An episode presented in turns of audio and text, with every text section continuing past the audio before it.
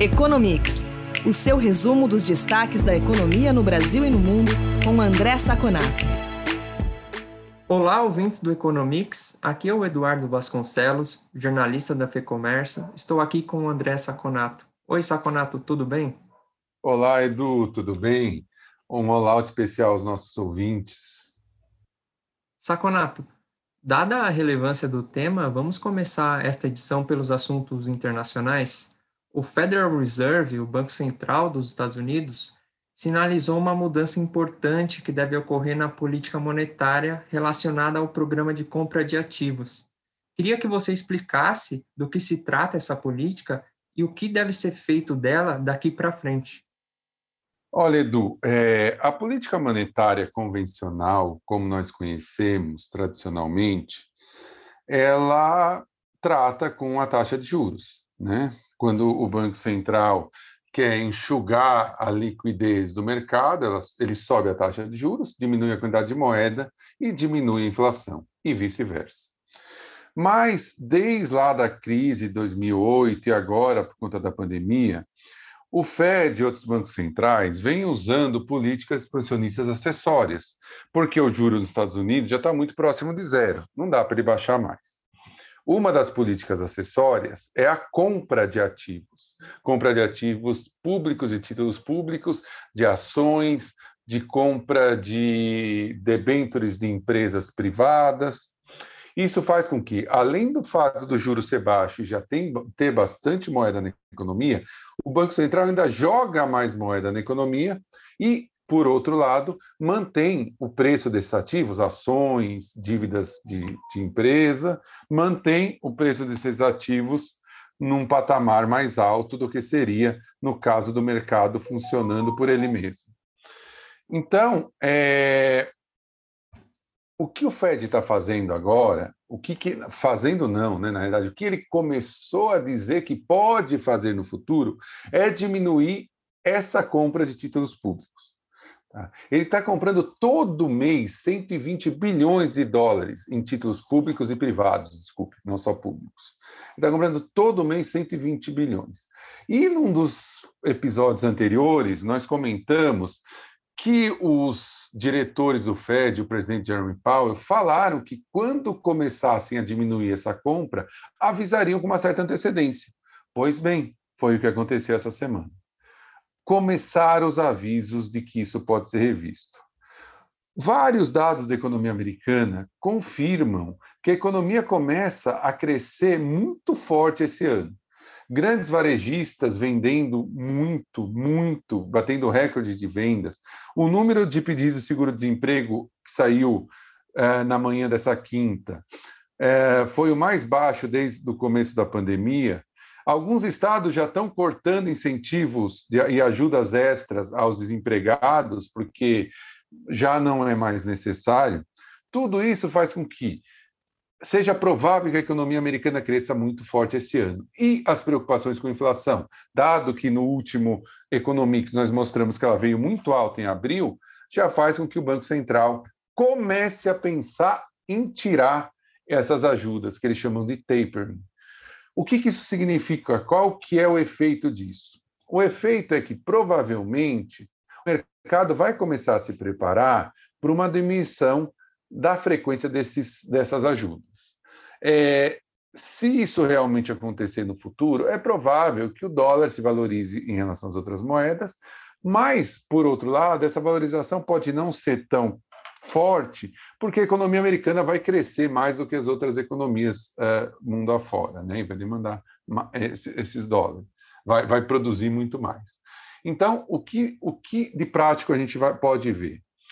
Um, uma potencial valorização do dólar, uma maior dificuldade no longo prazo de investidores americanos investirem fora dos Estados Unidos, porque eles podem aproveitar as, as possibilidades maiores dos Estados Unidos, mas isso só deve acontecer se voltar a subir o juro em algum momento.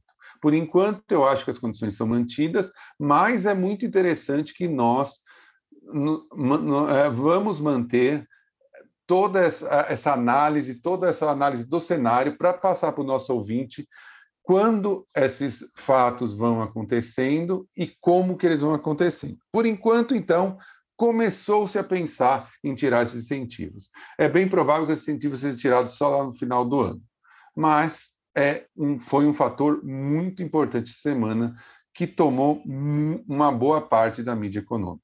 Saconato, o Bitcoin e outras criptomoedas sofreram perdas consideráveis nesta semana. Só na quarta-feira, dia 19 de maio, as perdas somaram aproximadamente 750 bilhões de dólares. Queria que você nos explicasse o que está por trás dessa baixa no mercado de criptomoedas, Saconato. Olha, Edu, eu acho que a gente pode dividir em dois grandes efeitos, um público e um privado.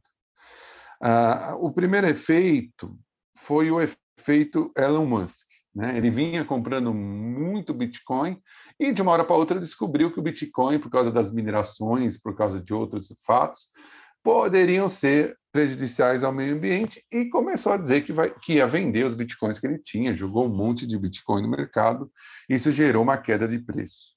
O segundo efeito, um efeito mais forte, provavelmente duradouro, é que a China proibiu o uso dessa moeda, de moedas virtuais, dentro do território chinês por chineses. Isso, isso já está ligado a uma tendência que nós já víamos revelando aqui há algum tempo, que é o fato da China começar a construir a sua própria moeda. Ela não vai querer nenhuma moeda concorrente. Então, ela já começa a retirar Bitcoin, Dogecoin do mercado, Ethereum, Ethereum para colocar a moeda dela. Esses dois, esses dois fatos geraram um efeito muito forte no preço do Bitcoin. É, se a gente for dividir para pensar no futuro da moeda, se a gente for dividir esses efeitos, esses fatos sobre os efeitos que vão ter no longo prazo, obviamente a parte do Elon Musk é uma coisa de curto prazo, é uma coisa passageira que pode efetivamente ser controlada e ser, inclusive, é, revertida no longo prazo. Mas essa parte da China é especialmente preocupante para os detentores da, das moedas virtuais, porque a China já começou, como nós falamos, Estados Unidos já está pensando, Brasil, todos os outros países. Certamente, se forem lançadas muitas moedas virtuais oficiais, vai aumentar a competição, a demanda por outras moedas, vai diminuir a demanda por Bitcoin, e isso pode ter um efeito muito pesado lá para frente. Só para a gente ter uma ideia da magnitude desse efeito que você disse, é, antes dessas quedas, o, as moedas virtuais ao todo somavam, no total, 2 trilhões e 100 milhões, bilhões de dólares no mundo todo. O valor dessas mesmas moedas depois dessa queda foi, foi para 1,35 trilhões de dólares, trilhão de dólares. Ou seja, 750 bilhões de dólares em moedas virtuais desapareceram de uma hora para outra. Esse efeito de longo prazo das moedas oficiais pode ser sentido sim e é preocupante para os detentores dessa moeda. Saconato, começando os assuntos nacionais agora, a arrecadação de impostos, assim como ocorreu em fevereiro e março, bateu recorde novamente em abril. A alta real no mês passado em relação a abril de 2020 foi de 45,22%.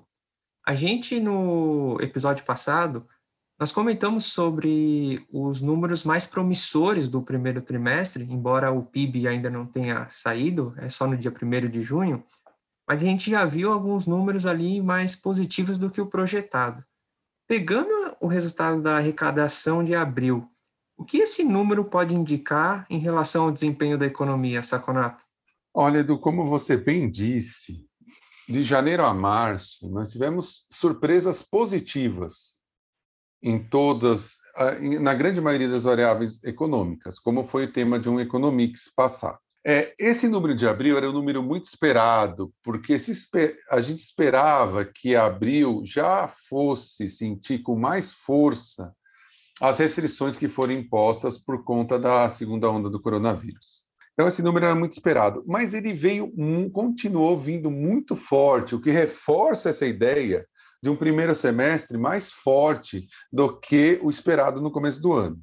Só para a gente ter uma ideia, o quadrimestre fechou com uma arrecadação de quase 604 bilhões, recorde histórico para a série. Antes, depois, durante a pandemia, recorde histórico para a série. Então, é, é, há de se esperar que, se as pessoas e empresas estão pagando mais impostos, exceto por alguns impostos especiais, a tendência é que essa recuperação continue. E esse segundo trimestre é o trimestre mais perigoso, porque é o trimestre que ainda não vamos ter uma, uma, um número de vacinados relevantes, uma porcentagem da população relevante, e o, o, o efeito do auxílio emergencial já é bem menor. É, tivemos algum, algum efeito de prorrogações de impostos passados por conta da pandemia. Isso é fato. Mas isso não tira, não tira de maneira nenhuma a, o, o efeito positivo dessa variação. E os impostos, como eu disse, podem ser uma proxy do que vai acontecer com o IBCBR e com o PIB em abril. Vamos esperar, mas as notícias preliminares são muito boas. Saconato, a medida provisória da privatização da Eletrobras está avançando no Congresso Nacional. Atualmente, a Eletrobras é uma empresa de economia mista, com capital aberto e sob o controle acionário do governo federal. Então, eu te pergunto, quais são as mudanças que a MP propõe e como fica a empresa se o texto for aprovado é, nas próximas etapas no Congresso? Olha, Edu, essa é uma ótima notícia que nós tivemos essa semana, né? A aprovação dessa MP que prepara a Eletrobras para a privatização ela tem pontos positivos e ela ficou com pontos negativos depois de ter passado pela relatoria no Congresso. Né? Você vai fazer essa privatização com lançamento de ações em número suficiente para que a União não seja mais o, o acionista controlador, que é um ponto muito positivo. Tá? É muito positivo porque é, é, é uma, uma, um meio liberal de você pulverizar o controle da empresa. Tá? O governo ele continua tendo uma ação especial de que pode vetar decisões do, da Assembleia. Isso só para que você não tenha grandes conglomerados que detenham mais de 10% do capital da empresa. Por outro lado, alguns pontos, como a necessidade de contratação de, de energia termoelétrica em quantidade de locais já pré-definidos, sem suporte nem sustentação técnica, é muito preocupante. Segundo algumas estimativas do Partido Novo, essas, esses penduricalhos né, que foram colocados na Câmara pode custar para o contribuinte e para o usuário até 20 bilhões de reais. Mas isso ainda vai passar para o Senado, pode ser retirado. Vamos é, torcer para que isso aconteça. Mas a direção é muito boa. Nesse sentido, o, o governo trabalha muito bem, né? com os marcos regulatórios de concessões, agora com a Eletrobras, e vamos esperar com o Correio. Mas é, sem dúvida, é um passo muito positivo para enxugar a máquina do governo federal. Saconato, projeções de consultorias e bancos apontam que a recuperação econômica do Brasil deve ser bastante distinta conforme a região do país. Há modelos que indicam que o Sul pode crescer 4,1%, enquanto o Nordeste apenas 1,6% neste ano, por exemplo. É, quais são as implicações de uma eventual retomada tão discrepante assim entre as regiões do país? Edu, isso já é o efeito do superciclo de commodities, novo superciclo de commodities. Por quê? Sul e Centro-Oeste, principalmente, com commodities, e talvez ali o Rio de Janeiro, alguns países com petróleo, com commodities agrícolas, desculpa, o Sul e Centro-Oeste, commodities agrícolas e o Rio de Janeiro com petróleo, eles são os primeiros locais que recebem a renda que vem do aumento do consumo de commodities do aumento do preço da commodity e do aumento do preço do dólar. Né? Quer dizer, vários fatores estão fazendo com que essa renda aumente muito fortemente. São Paulo, Sudeste, além do Rio, né, ele tem um efeito secundário disso daí, em serviços, em negócios, quando principalmente quando a vacina tiver mais difundida. Também a parte de indústria de transformação e a parte de serviços relacionados a essa indústria de commodities também faz com que São Paulo cresça. Mas o Norte e o Nordeste, ele não tem esse efeito direto desse ciclo, o que faz que ele fique para trás. Somando-se a isso ao fato de o auxílio emergencial ter diminuído fortemente, porque nós sabemos que o mesmo valor que é dado em São Paulo é dado no Nordeste, e obviamente esse valor compra muito mais coisas no Nordeste com custo de vida mais baixo do que em São Paulo, ou seja, o efeito do auxílio emergencial é mais forte no Nordeste, esse auxílio diminuiu muito e vai acabar. Então, é, essa, é, esse falta de balanceamento entre os crescimentos e regiões é preocupante. E é interessante que o governo olhe isso para já criar estruturas e planos para dividir melhor esse desenvolvimento, para que a gente não tenha grande, né, não volte a ter grandes concentrações é, sem muita infraestrutura em cidades específicas do país. Então, é, é interessante que o governo tenha alguém olhando longo prazo e já imaginando como pode lutar contra esse desbalanceamento que é ruim para todo mundo. Saconato, obrigado pela entrevista. É isso por essa semana. A gente volta na próxima edição do Economics na semana que vem.